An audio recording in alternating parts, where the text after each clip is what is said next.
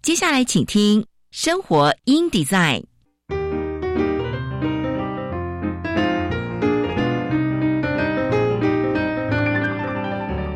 美好早晨，来一段爱智之旅吧。漫步在社会的街角，开启我们与自己的对话。穿梭在文化的回廊，重拾我们与土地的羁绊。生活 in Design 为理想生活提案，设计所有幸福的可能。周一到周五早上九点到十点，我是佳妮，欢迎收听《生活 in Design》。各位听众朋友们，早安，欢迎收听《生活 in Design》。哎，最近呢？呃，疫情严峻，所以其实呢，我们的这个相关关于疫情的资讯量非常的大哦。那同时也产生了很多的谣言哦，谣言非常多。所以今天呢，我们生活底在谁是假消息的单元，将会由台湾事实查核中心为各位整理，而且归纳了我们的哦许多关于我们的防疫资讯，然后呢，来跟各位做一个分享哦，也来做一个辟谣跟澄清哦。所以呢，今天的谁是假消息的单元，我们。会呃做这个关于疫情哦，以及我们哦平常的这个口罩，我们在佩戴口罩的时候呃的戴法哦相关的一些资讯，我们都来做一个厘清。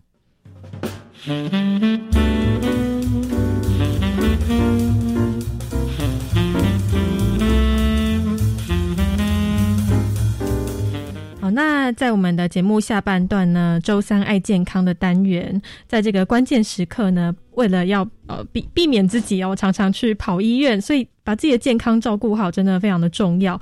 那所以同时呢，食物的安全也很重要。呃，我们相信说，其实。大家在购买商品的时候，都会去审视一下我们的食品。那食品包装上面的标示，不知道大家会不会平常会关心啊？去关心说自己平常到底吃下了什么东西。所以今天呢，将会来跟大家介绍关于纯净标章。什么是纯净标章呢？将会邀请到我们食品安全协会理事。黄乃云博士来跟我们分享究竟什么是纯净标章。那我们知道了这个标章之后，其实就可以作为一个消费者哦，在选择食材上的一项重要的参考。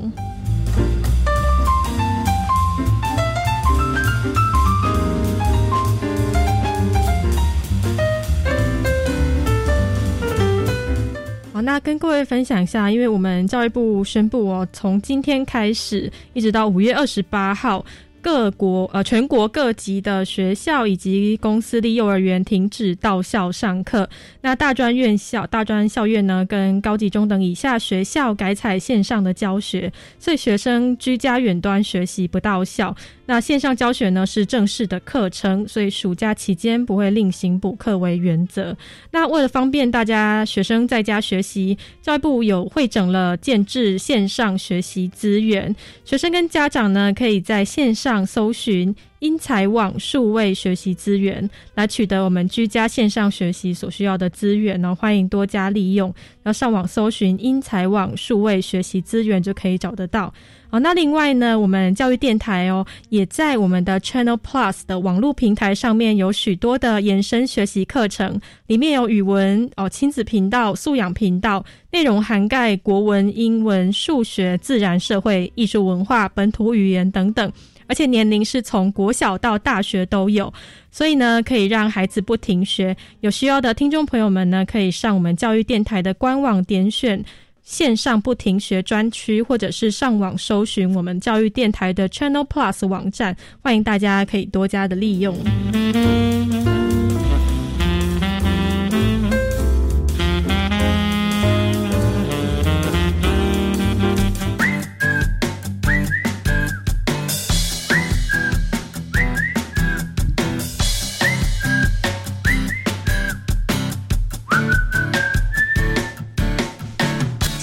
夯话题，今天的今日夯话题呢，来跟各位呃分享关于我们选购食品的上面的一些新闻哦。最近食安事件其实因为频传嘛，所以。民众健康意识抬头，我们日常生活中对于饮食更加重视，追求少添加而且无添加的这个减法饮食学的风潮也兴起，不少人对于食物添食品添加物抱有疑虑。那我们的营养师刘佳云表示呢，食品添加物通常是为了特定目的添加，比如说调味、防腐、增加熟度、防止氧化等等。其实只要不要过度添加，为了非目的性使用，原则上都可以食用，呃，不会对健康造成疑虑。那国内食品卫生管理法，政府也将食品添加物分成十七类，包含五百多种品目哦，像防腐剂啊、人工香料、人工色素。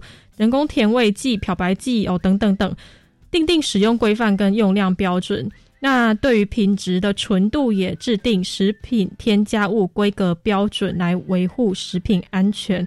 那营养师的刘家云进一步说明，食品添加物不是天然存在于食品中，而是额外制造添加，所以还是要考虑它的安全性，综合评估。哦，食品添加物可能有其必要性，对成年人一般在合法合量使用的情况下是安全，但是如果使用的对象是孩童的话，还是会存有疑虑。哦，那这个危危，即便危害的风险很低，孩子的成长只有一次，所以站在营养师的立场，就建议父母选择少添加物或者是无添加的食品，然后让风险降至最低。那我们的。呃，营养师刘家韵也提醒说，在购买食品零食时候，消费者可以培养习惯检视包装上的食品成分标示，或者是相关的标章，来是否成分简单啊，原料单纯，选择值得信赖的大厂与通路。那民众生活饮食上也可以多摄取原形食物，就是无加工、全天然的食材，例如蔬菜、水果，重视饮食均衡，才能减轻负担，吃得安心。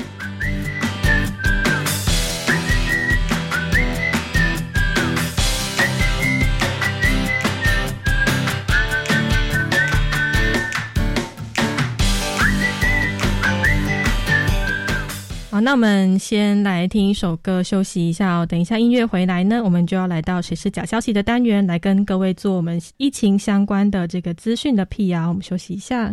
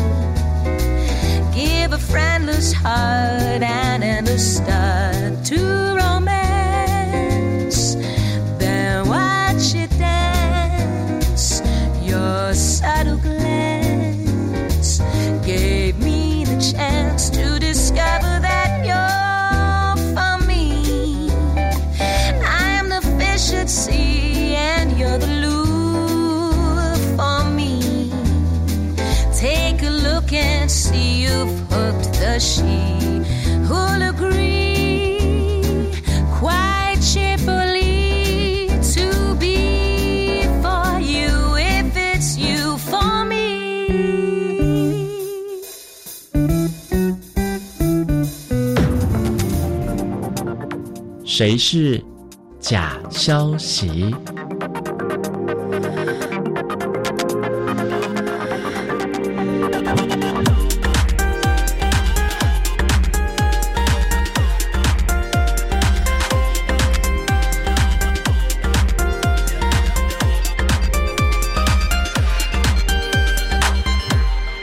欢迎回到生活 in design 谁是假消息。今天呢，我们要来跟各位分享的消息呢，都是跟疫情有关系的。今天邀请到是台湾时查中心的总编审慧敏，来跟我们电话空中连线哦，分享关于我们疫情相关的讯息哦，也帮我们来做一个辟谣。那我们先请慧敏跟我们打招呼，慧敏你好。嘉宁早安，各位听众早安。好，我们这个最近呢，因为疫情比较严峻哦，在这个关键时刻呢，要相关的谣言也非常的多。那请慧敏哦，因为台湾视察中心有帮我们整理了相关的这个讯息，然后请慧敏来跟我们做一个分享。是啊，最近因为疫情紧张的关系哦，所以民众呢其实都要大量的资讯，然后想要知道怎么样才能够保护自己，而且怎么样保护力才足够哦。所以查核中心这边呢就观察到说，其实民众在大量传资讯的过程里面，有非常多。呃，旧的传言其实我们已经查核过，它是谣言哦。嗯，然后或者是半真半假这样子的资讯，其实都在大量的被转传。那我们来分析，就是最近呢，大家关心的还有大量在转传的讯息里面有哪一些资讯呢？其实我们已经发布查核报告，它是错误的。那第一类呢，其实就是跟偏方还有保护自己的这些措施相关的传言。那偏方，比如说什么？之前我们都有介绍过什么绿茶加柠檬啦，然后呃鼻子去吸这个洋葱啦，或者说用盐水漱口啦，或者说什么憋气十秒钟，然后来测试自己的肺部是不是有感染，嗯，新冠肺炎等等。那这样子的这些措施哦，这这些说法。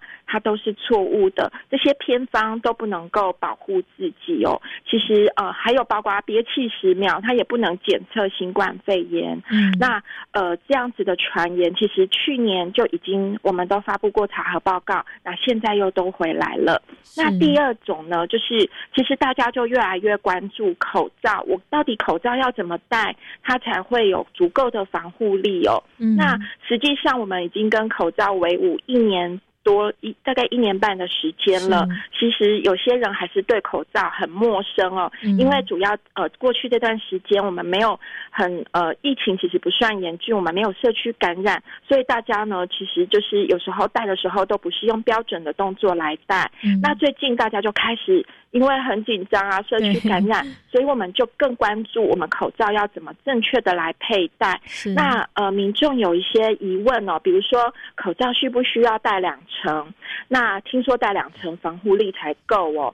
那实际上呢，我们口罩只要戴一层，就是我们现在在戴的呃叫做外科医用口罩。嗯，那我们只要做正确的佩戴，就是佩戴的时候。你必须要压一下你的鼻梁夹条，让它符合跟贴合你的脸型。那接下来呢，你要确认哦，你的口罩能够贴到你的呃脸颊，还有盖住你的下巴。那这样子的话，就是叫做正确的佩戴。那在搭配上，我们讲我们要保持社交距离，就是一点五或者甚至一点八公尺以上，然后减少群聚，然后再搭配洗手。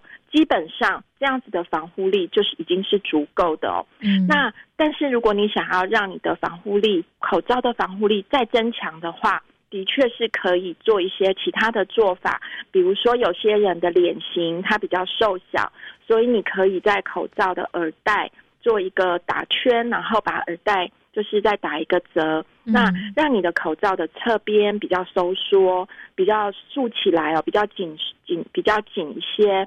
那但是你在测试的时候，每个人都可以测试看看哦。但是你在测试的时候，你要注意，那当你讲话的时候呢，你的侧边会不会因为太紧了？所以它反而露出了一个大洞，嗯，那这样子反而是很危险的。是，所以你在测试这个做法的时候，要特别去动一动下巴，然后看你自己讲话的时候会不会产生侧边的漏洞。嗯。那另外呢，就是这个口罩你戴得很紧，那实际上有时候你会呼不过气来，觉得没有空气了，所以你就会忍不住的把它拉下来喘一口气，那这样是危险的。所以口罩基本上还是要兼顾两个，一个是贴合度，就是密合度好不好？那第二个呢，就是持久性，你要舒适了才能够戴得很持久。那另外有些人也会问说，那戴两层行不行呢？那现在美国 CDC 的建议，他会建议说，如果我们在一般的医用口罩外面再加上一层的布料口罩，那这个布料口罩要能够包住你的医用口罩的话，它的密合度会更好。嗯，那但是当然，就是这个密合度更好的话，也会牵涉到刚刚说的它的舒适度够不够。如果你戴得住的话，那当然就很好，因为防护力的确会增加。但是如果你戴不住的话，那又又会把它拉下来喘气，哦那其实就更危险。所以就不建议。那有些人就一紧张，他就想要戴两层的医护口罩。哦，对，那我们呃，就是美国 CDC 有研究哦，这戴两层的医护，我们现在的呃医用口罩啊，去戴两层的话是没有用的，嗯，因为你的泄漏点就是你的那个密合度，呃，因为这两个形状是一样的，所以它贴着你的脸的时候，它的漏洞，它会出现漏洞的地方是一模一样的。嗯，所以它不能够增加密合度。那你把它戴两层的话，并没有太大的作用，它是一个错误的做法，嗯，并不推荐哦是，不需也不需要这么做。那另外跟口罩很相关的是，有些人会问，那我出门骑机车要不要戴口罩？嗯，现在就是的好多口罩变形体是对，那呃，基本上哦，现在双北已经都宣布进入第三级的疫情警戒了。它是规定我们民众外出都必须要佩戴口罩。嗯那外出呢，就不管你是哪一种外出了，甚至是你是走路还是骑机车，嗯甚至开车，那呃，甚至官员还就是呃，卫生卫生卫生单位的官员，呃呃，还也也还建议说，如果你开车呢，你会去载到呃不是同呃不是你的家人的话，因为开车也是一个密闭空间，嗯。其实你是一定要戴口罩是。才能够保护到自己的，所以其实建议呢，连开车也必须要来戴口嗯罩。，就是走出家门就要戴，对对，尤其是开车，如果你载的是朋友，所以你是载的是一个跟你没有同住在一起的人，那其实还是有一定的风险。嗯，然后又是密闭空间这样是那骑机车当然就是一定要戴。那因为这几天呢有发生，就是有有一些争执哦，就是跟警察就不戴口罩，然后跟警察有争执，所以呃新北市也从昨天宣布开始会取缔这个未戴嗯未戴口罩的民众哦，是，就不再用只是劝导为主了。嗯，就会直接来做取缔，然后用公权力来执行。嗯那这这些都是我们在这段疫情期间很大的一个变化。那在这个变化里面，大家很紧张，所以就会有很多想要了解的资讯。那这段时间呢，我们会很建议大家一定要保持，一定要建立一个很好的习惯。就是当我们在传这些传言的时候，我想没有人是想要传假讯息嗯去害别人，或是呃，没有人想要分享假讯息的。每个人都想要分享保护自己跟保护亲人的讯息。但是在这段时间，有大量的讯息出来，它有可能是错误的，所以我们一定要保持一个习惯，就是要先查证再转传。嗯那查证的话呢，嗯，其实很多的辟谣组织哦都有聊天机器人。那像台湾事实查核中心，我们就有一个 Line 的聊天机器人，然后叫做 at TFC，然后台湾 T A I W A N。那当你看到一个传言，你不知道它是真的假的的时候，你应该先把它诊断。分转分享给聊天机器人，然后这聊天机器人就会给你一个查核报告。那如果它是错误的话，其实你就可以分享查核报告给你的亲友。那正确的资讯呢，它才能够帮助我们做科学的防疫，然后呃去回避掉不必要的一些动作，或者是不必要的一些恐慌。那回到科学防疫呢，我们就能够很准确的保护自己，就是很确实的能够保护自己。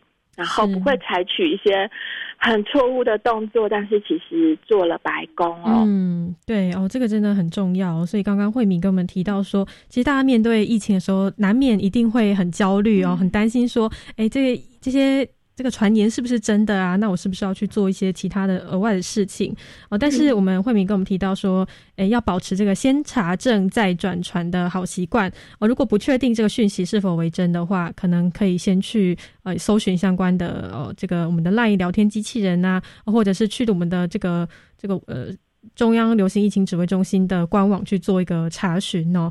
那刚刚这个惠敏有跟我们提到，关于我们目前啊很多的这种防疫保护措施，尤其是戴口罩如何正确的来佩戴哦，有提醒到我们几点很重要的，像是刚刚有提到说，其实口戴口罩最重要的目的是呃这个我们的脸部的密合度，就是要确实的把嘴巴跟鼻子这个地方包覆起来，这个是更重要的哦。所以反而如果比如说戴了两层这个外用的这个呃这个外科口罩的话，反而可能会太闷，然后把它拿下来，其实把它拿下来风险更大哦。那另外也有提到说，其实哦，如果要想要贴合脸型的话，是可以用这个口罩的耳带的部分可以打一个圈，但是也要特别注意说，哎，这样子的话，侧面会不会哦反而漏风了哦，反而就是有漏漏侧面有漏出来哦，所以这个都是可以提醒大家去做一个注意的地方哦。那今天呢，真的非常谢谢慧敏哦，跟我们连线来分享这几则关于最新目前疫情相关的这个讯息哦，谢谢慧敏，谢谢佳妮，谢谢大家，祝大家健康平安，慧敏，拜拜。拜拜。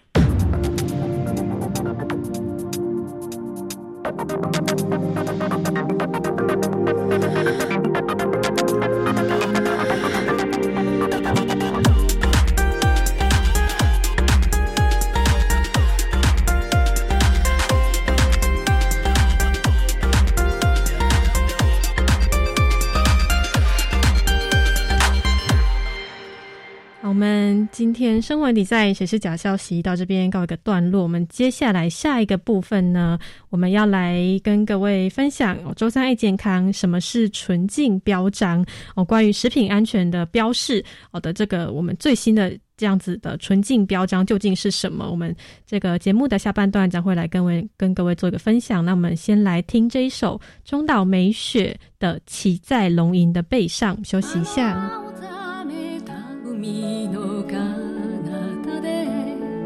今まさに誰かが傷んでいる。まだ飛べないヒナたちみたいに。僕はこの非力を嘆いている。急げ悲しみ翼に変われ。急げ傷跡羅針盤ちみたいに。僕はこの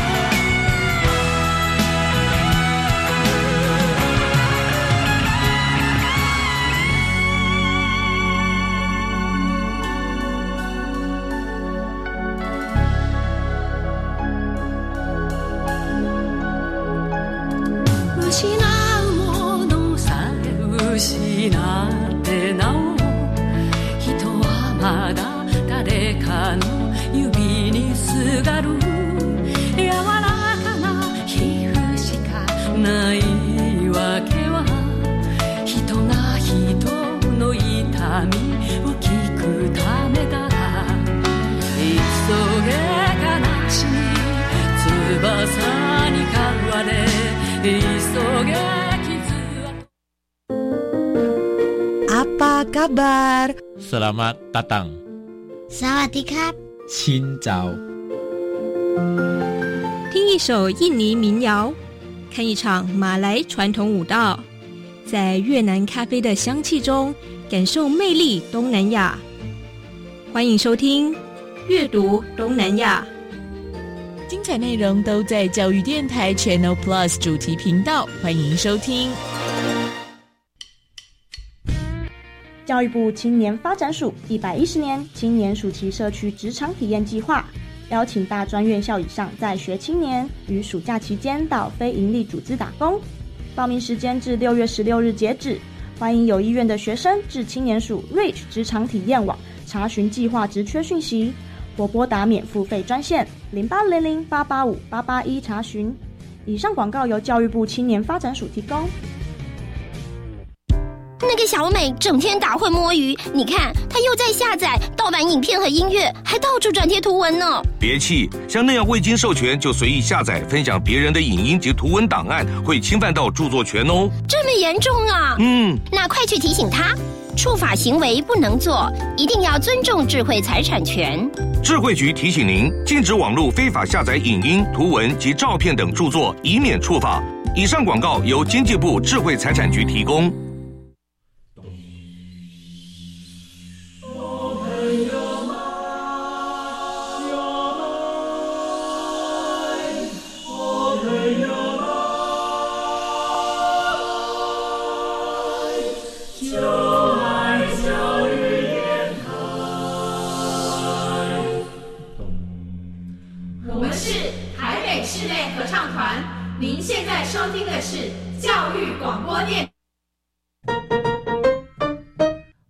Follow me, go bilingual。双语教学花露米。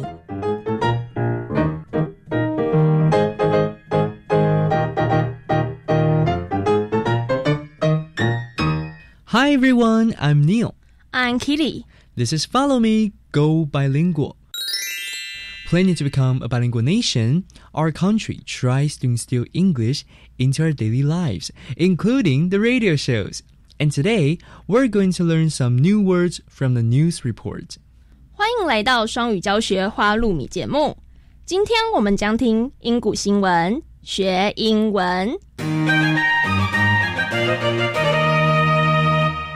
我们听过花东米、池上米，不过你有听过古斯米吗？ 没有诶，那是什么东西啊？古斯米是北非的美食，而且他们的文化上也有很重要的地位哦。 UNESCO adds couscous to cultural heritage list. UNESCO 将古斯米列入文化遗产名单内。 Couscous has been added to UNESCO's Intangible Cultural Heritage list. The list includes things such as food, festivals, and activities that are important to cultures around the world.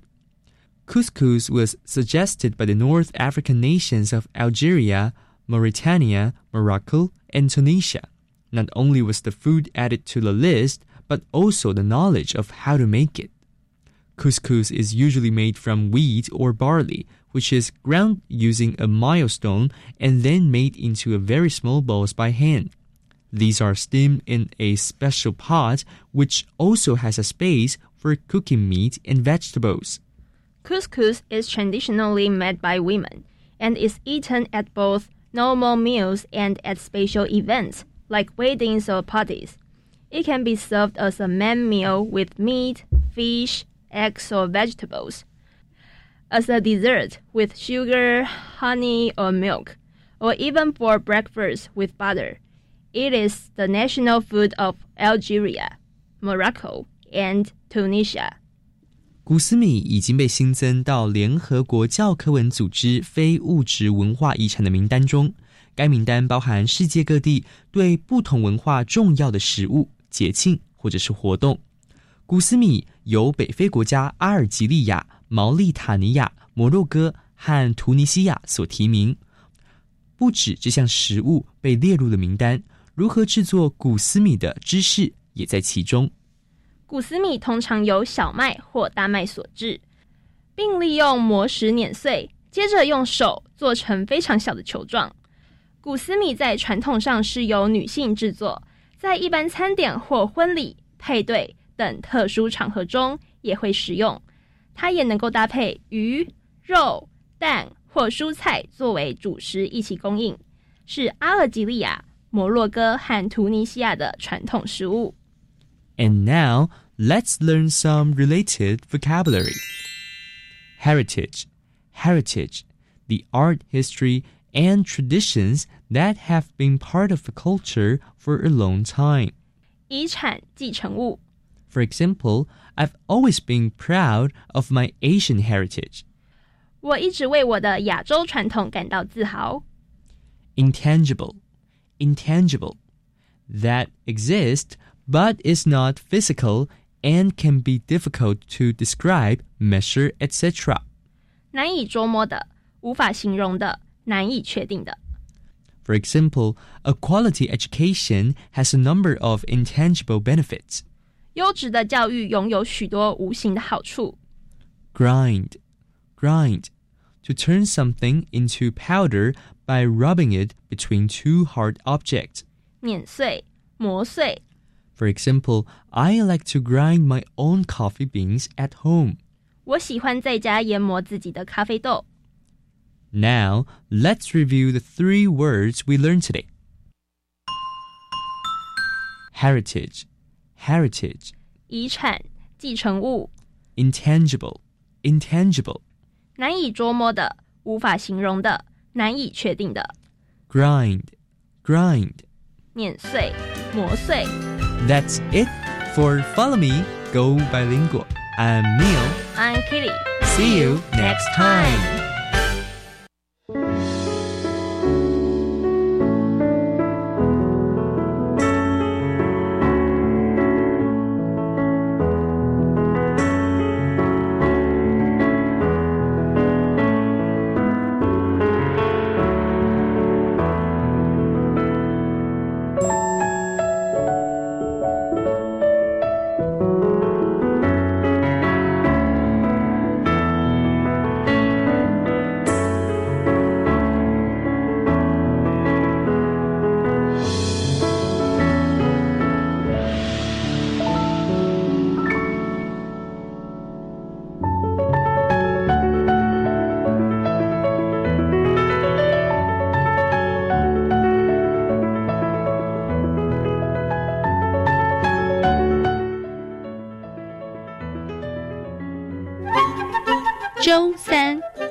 健康。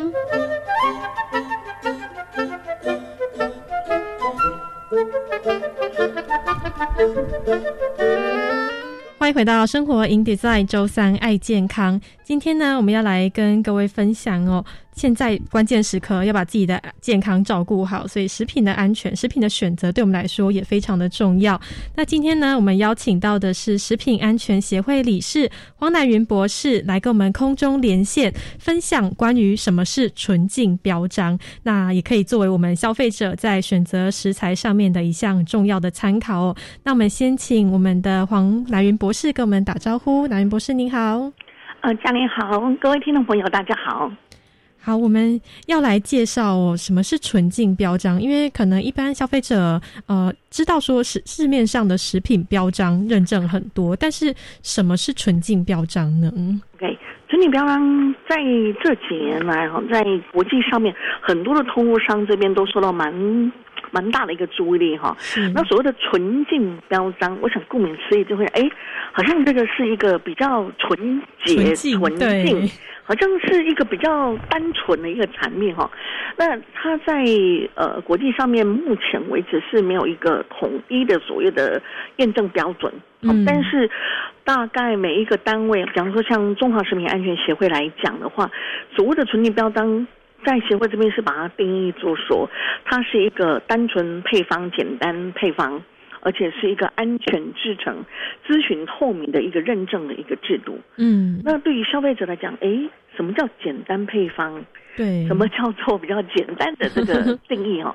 因为其实，在我们台湾有二十七类的食品添加物。是那所谓的简单配方在，呃中华食品安全协会这边，它就是把它局限在这里面呢，呃，总共有十一大类的食品添加物要做管制。嗯，比方说像防腐剂啦，或者是人工香料，那可能是在一个食品本质上来讲，不见得需要的。比方说，你有很多冷冻调理食品，嗯，冷冻调理食品它其实是利用冷冻条件来限制住微生物的生长，嗯所以它其实里面就不需要加防腐剂。嗯哦，它是用这样的概念，从食品添加的原理原则里面去进一步演析之后，来拟定出来，在十一类的食品添加使用上做相关的一个控管。那因为很多的商家他可能会做了类似这样配方的一个变更之后，但是对消费者来讲，他还是无所适从。嗯就如同我们其实现在在台湾，我们会看到很多，比方说我们会有产销履历的验证啦，好、对那比方说我们有 TQS 啊、CS 的验证，那它大概都是针对一个制成跟产品的安全性。那这个纯净标章，它就是因应有关于简化食品添加物添加的概念，呃，产生的一个认证的一个标准。是哦，所以我们的这个纯净标章，它的目的其实就是说，希望能够。诶，等于是说限制食品添加物的使用的的使用，没错没错嗯然后能够达到说我们这个消费者其实，诶，因为我们消费者其实对于食品添加物并不是那么的了解，没错没错所以如果透过这样这样子的标装，我们就可以知道说，诶，其实它是有被限制住的。对对是。那想要请问一下，所以里面因为食品添加物其实种类非常多嘛，那我们像比如说我们中华食品安全协会，我们是如何去限制这些？我们的标准是什么？OK 好，比方说，呃，他在执行这个方案的时候，他会列举的十一类的食品添加物里面哪些是可以用，哪些是不能用。嗯哦，那哪一类的食品添加物你在可以使用的情况之下，你要限制它的一个使用状况。我举一个比方来讲，我刚刚就讲到这个呃香料这个部分哈，嗯然后呃像色素也是一个哈，嗯因为其实。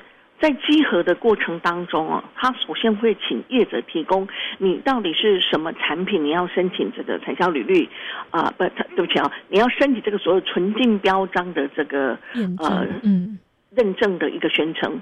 那你要把这些产品所有的配方提供出来。嗯那你提供这些配方出来的时候，上面不是就会在申请文件上面看到很多很多它使用的成分，对不对？是那这个成分呢，是一般消费者我们在商店、便利商店啊、超市、量贩店或者网购的时候，你可以看到的标识上面的成分。到了这个阶层的时候，其实消费者看到的跟呃食安协会看到的内容是一模一样的。嗯 OK，但是食安协会他会再进一步要求这个要申请者，他必须要提供你所要申请的产品的成分每一支成分的食品标签，以及它的所谓的成分证明文件。嗯也就是说，他帮消费者在下一步、下一阶层在挖深，去看一下食品标识上面的每一支成分，特别它是复方食材哦。嗯哦那到底这些复方食材是由什么样子的成分所组成？哈，呃，我简单讲一下哈。比方说，我们今天去买一个东西，假设它是一只鸡肉产品，好了哈，好，那这个鸡肉产品它也许会用到所谓的香辛料或者是五香粉等等之类的，嗯也许它会用到酱油。嗯那这个可能我们在标识上面，哦，你看到可能它会有哪五种香辛料？OK，那我了解了。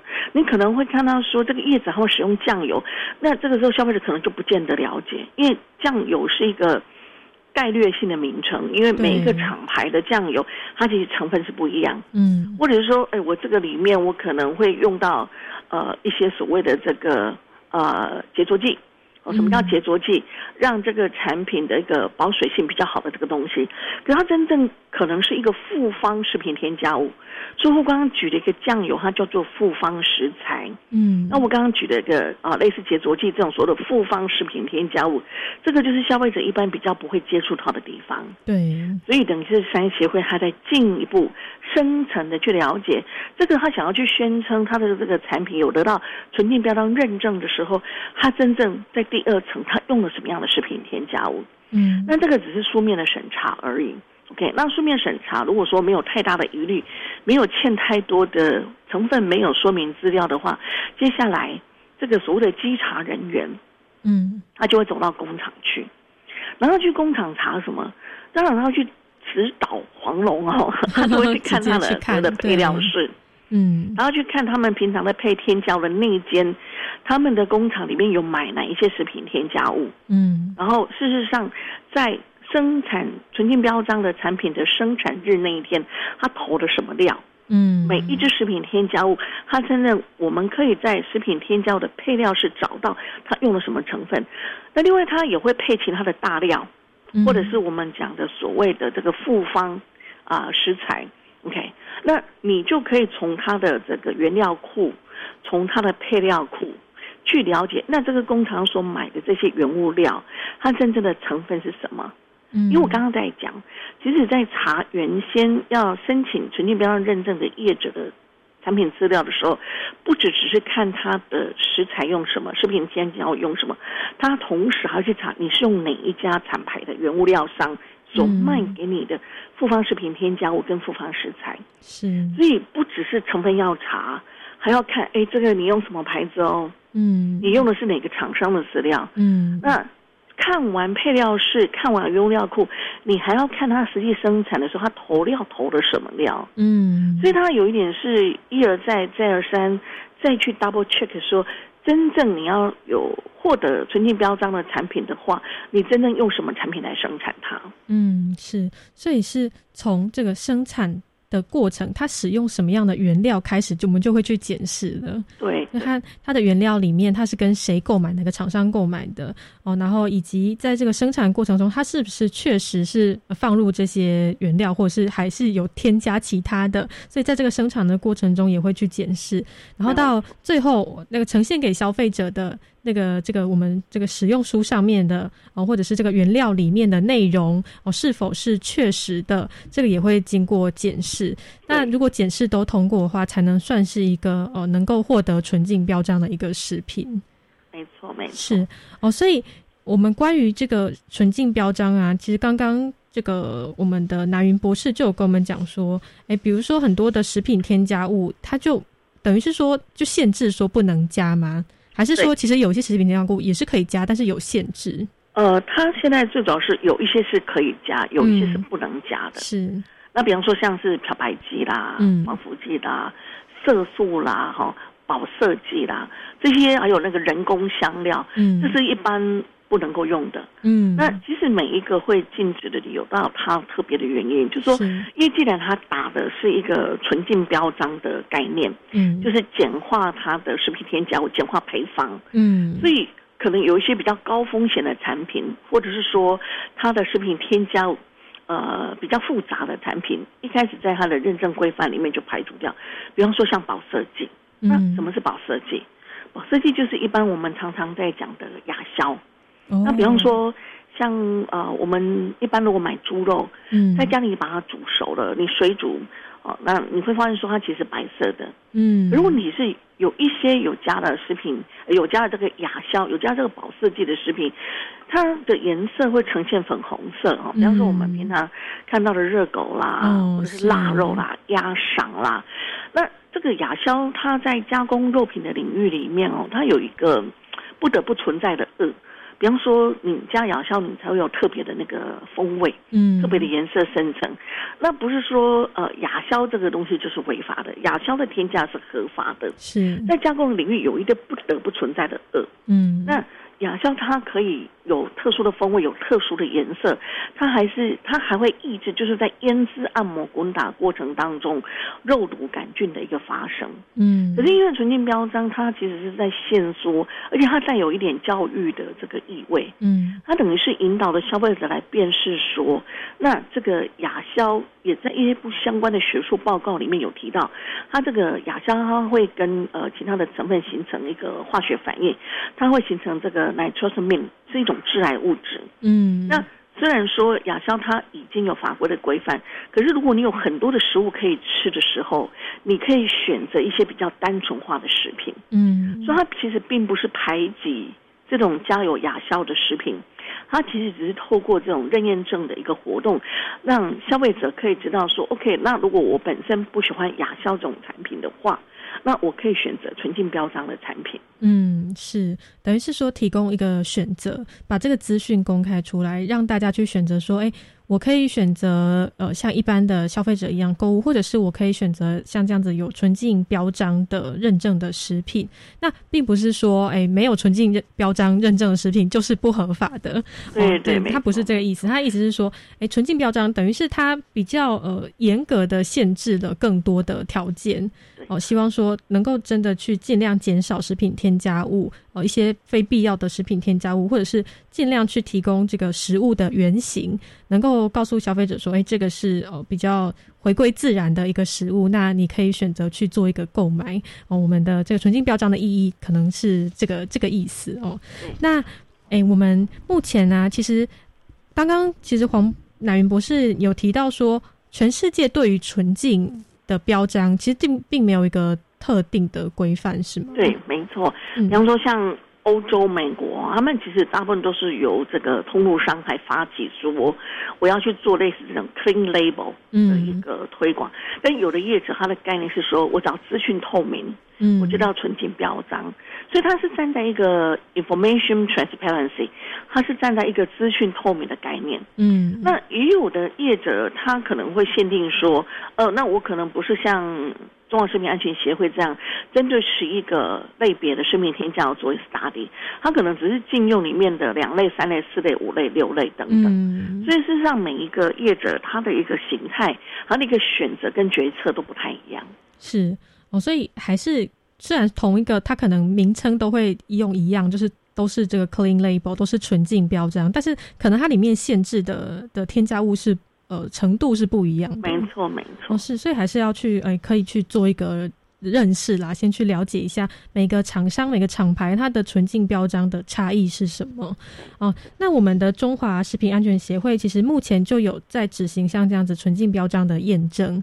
是所有的企业或者是食品的品牌都可以跟你们做申请吗？是的，嗯，就是说最主要就是说，如果说在工厂这边，或者是说是在餐饮业这边，或者一些比较小型的这个所谓的前店后厂，嗯，如果说他认为自己的通路或者自己的消费族群本来就有这些特别关心健康，嗯，特别在添加物上面有比较呃重视。如果说您的课程本身有类似这样的景象的时候，其实我觉得纯净标章等于是帮消费者从这个所谓的加工调理食品，以及从很多人在宣称的“哎呀少吃加工食品”，等于是在这两个比较极端的概念里面有没有？嗯，去寻求一个中间点。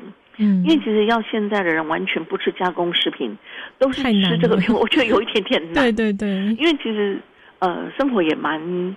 具有挑战性的哈，是。有时候吃一些加工食品，难免就是说，哎，好像跟自己永远从青菜萝卜这个生鲜的猪禽牛羊煮出来的东西，在加工食品的领域里面，它毕竟是比较多元化，嗯，会丰富我们的生命跟生活。对，那呃，所以它等于是在这个极好极端，就是一般我们这个所谓的这个 bell bell chain 哈，在这种带状选择里面哈，提供一个比较中间的选项，它是加工的产品没有错。嗯，可是它毕竟使用的食品添加是比较少，是。因为讲到食品添加，它还有一个很有趣的发展哦。就在一九三零、一九二零年代哦，其实食品添加在国际上的法规，它讲的是一个负面表列，嗯，那这个含铝的什么什么，含铝基的什么什么色素不能用，嗯，含铝基的那个那个什么色素不能用，所以在那个年代是把不能使用的食品添加物用负面表列。嗯，那也就是说，哎，没有列到的就可以用喽。哦，对。可是后来这个法规全球都大改变，变成全世界每个国家都是用正面表列的方式来做。嗯，那我刚刚提到这个中华食品安全协会，就说它其实在这个台湾合法的数千支的食品添加物里面，它其实有筛选出来七十几支是可以用的。嗯，就是它的稍微争议比较小，因为。我们也看到，实际上的状况是说，这个账面看起来似乎是每一只在食品添加物使用范围及限量规格标准上面的这个食品添加物都可以用。可是实际上呢，你如果去考虑到摄食量的话，嗯，那个又不太一样了。嗯，怎么说呢？因为我们在讲每一只食品添加的法规，它都是讲说，哦，你在食品添加的时候，每公斤你不可能超过多少克。嗯，OK。可如果你是我可能今天吃的热狗的同时，我又吃了香肠，嗯我又吃了培根，嗯那目前整个环境的风险评估，它并没有说你一天的总摄取量多少，消费者其实不会去做计算。那我们刚刚讲到亚硝，其实这个东西呃呃一天的合理的摄取量，其实它量不会太多，那毕竟是在食品添加里面毒性最高的。嗯哦，那这个是我们刚刚提到的所谓的发射剂、保射剂，可是另外一个是磷，因为磷的过度摄取哦，它通常是从各式各样的磷酸盐来的。嗯那磷酸盐会出现在哪里？磷酸盐它可能会出现在烘焙的产品里面，它其实也可能会出现在加工的肉制品里面。嗯那这个磷呢，我们一天的摄取量最好是不要超过八百毫克。嗯可是我们在吃东西的时候，其实我们不会拿了一格一格的加工产品算。OK，那我今天吃的这个香肠里面，它含有多少毫克？对因为我在吃的面包还有多少毫克？这样的一个计算方式，嗯我觉得太不太可行。是因为每一个消费者都要很痛苦，可能都要去上很多类似这种学程的课程哦，好好的去算出每一支加工产品里面含有多少磷，因为天然的食材里面也含有磷，嗯加工的产品还有额外添加的磷。嗯那怎么样子在这个纯净标章的这个概念里面，去限制磷在所谓的加工食品里面的投料量？嗯那那这个是一般呃我们在国际上面各国的法规跟我们台湾的法规都还没有进一步去思考的风险评估。嗯这也是纯净标章它存在的一个利基点。是，我就是希望能够透过纯净标章，其实更让我们都去。也是去意识到，刚刚其实这个南云博士也有讲到说，他也赋予有这个教育的意义，他也是让我们去知道说，哎，其实这些东西虽然说它合法，但是如果万一过量的话，其实有可能会还是会造成身体上的一个一定程度的危害哦。所以纯净标章其实基基于这个出发点哦，能够提供给我们更多的资讯，关于这个食品上面更多的资讯，然后也去认证说，诶，像这样子的。减少使用这些食品添加物的食品是可以呃比较安心去使用的，没有错。是哦，那我们这个关于目前的呃纯净标章，南云博士还有没有什么其他想要补充的地方吗？呃，其实还是有几个方向，就是呼吁消费者哦，就说。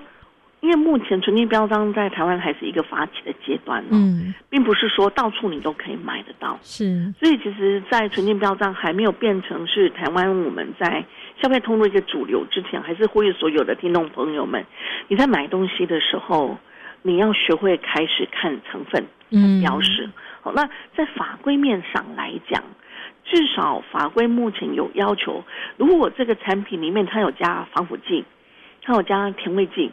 跟它有加这个抗氧化剂的话，食品业者必须要把那些大家都看不太懂的化学名称，跟它后面的这个所谓的功能性类别名称放上去。嗯，OK，那至少这个是政府已经帮大家想的哈。那你如果不想吃防腐剂，你不想要吃这个甜味剂，你不想要吃抗氧化剂，那你就好好的看标识。是，对哦，就是去哎特别。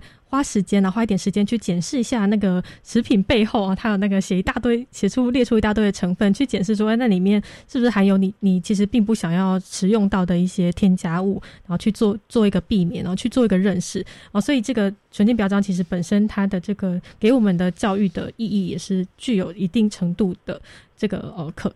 可食用性哦，这个那我们今天呢，哦，真的非常的谢谢南云博士跟我们连线来分享关于目前的诶比较新出来的这个纯净标章的验证，谢谢南云博士，谢谢。好，我们今天的周三爱健康就到这边告个段落，感谢各位听众朋友们的收听，啊，希望大家都可以越吃越健康哦，我们明天见，拜拜。